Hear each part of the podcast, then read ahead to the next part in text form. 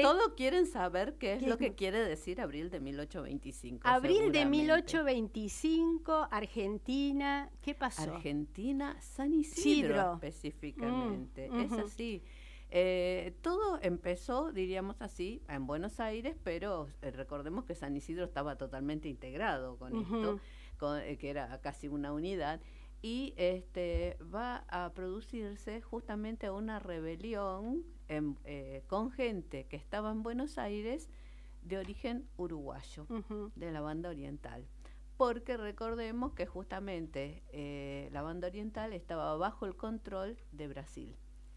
Entonces, es todo un periodo bastante convulsionado y eh, esto va a comenzar, diríamos así, a resolverse a partir de un movimiento que se inicia acá en Buenos Aires, que va a hacer el culmine, lo que nosotros conocemos como la marcha de los 33 orientales. Ajá, ahí está. Ahí está. Esos, esos 33 orientales, ¿era gente común o gente, eh, digo, o, militares? o Porque viendo el, aporte que hace la gente común a la vida, a la sociedad, justamente. justo hoy cuando venía en el auto digo, bueno, estos 33 orientales, ¿qué serían, era gente común o comprometida, digamos. Claro, exactamente. Es gente que no todos eran uruguayos, pero justamente era gente que deseaba la libertad que deseaba la independencia. Entonces ahí me pareció muy relacionado con lo que nos estaba contando recién Pablo. Claro. Justamente luchar por la libertad, luchar por el ser humano.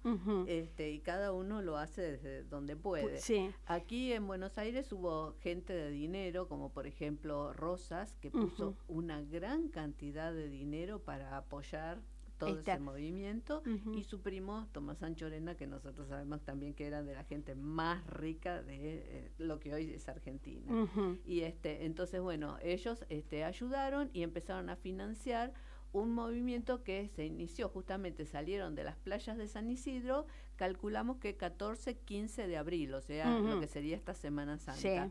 Porque este liderados por la Valleja este, van a eh, irse en lanchones por la noche y se van a, refugiar en eh, la isla de Brazo Largo, en este, ya entrando en Entre Ríos, porque se fueron por el delta para no ser ah. visualizados por la flota eh, brasilera que estaba controlando el río de la Plata. Entonces, por eso el viaje ha sido de noche y han ido cruzando de isla en isla.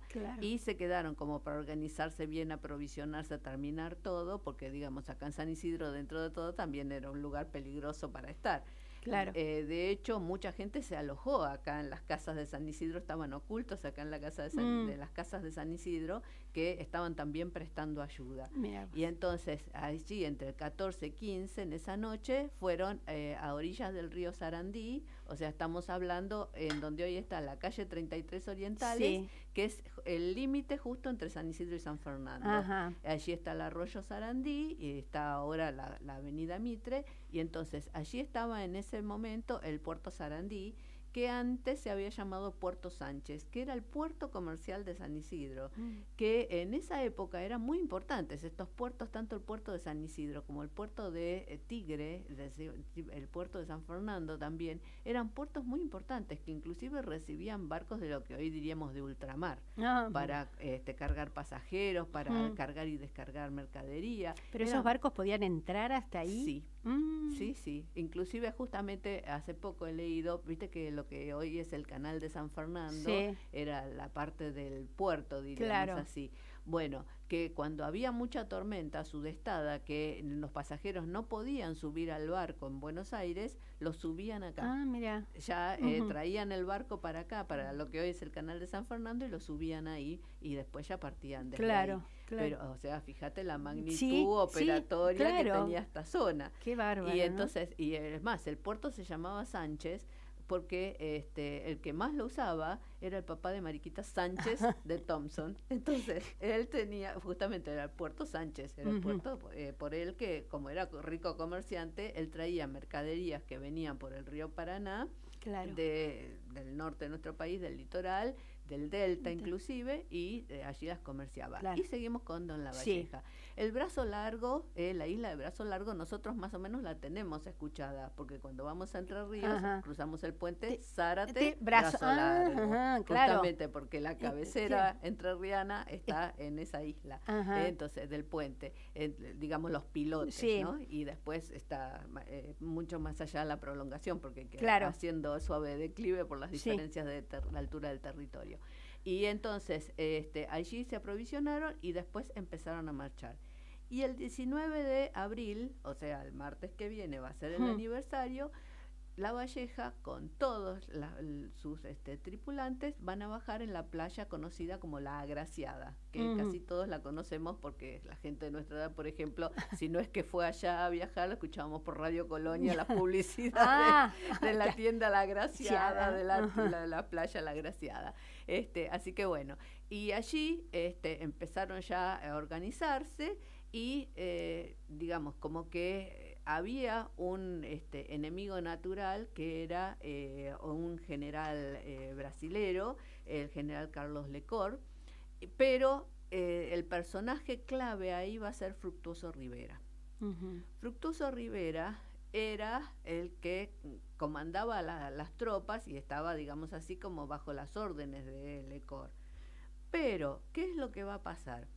Cuando llega a encontrarse con la Valleja, en vez de luchar en contra, se une.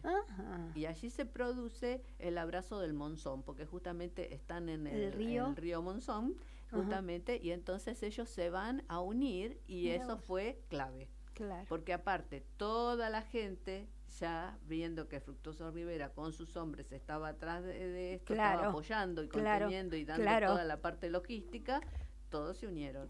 Y así, bueno, hasta que van a llegar a dos batallas muy importantes, eh, la batalla de Rincón y la batalla de Sarandí, que van a ser, eh, fíjense, ellos han entrado en abril, la batalla de Rincón va a ser en septiembre del año 25, o mm. sea, les llevó bastante tiempo y porque también los brasileños siempre estuvieron ahí. Claro, claro.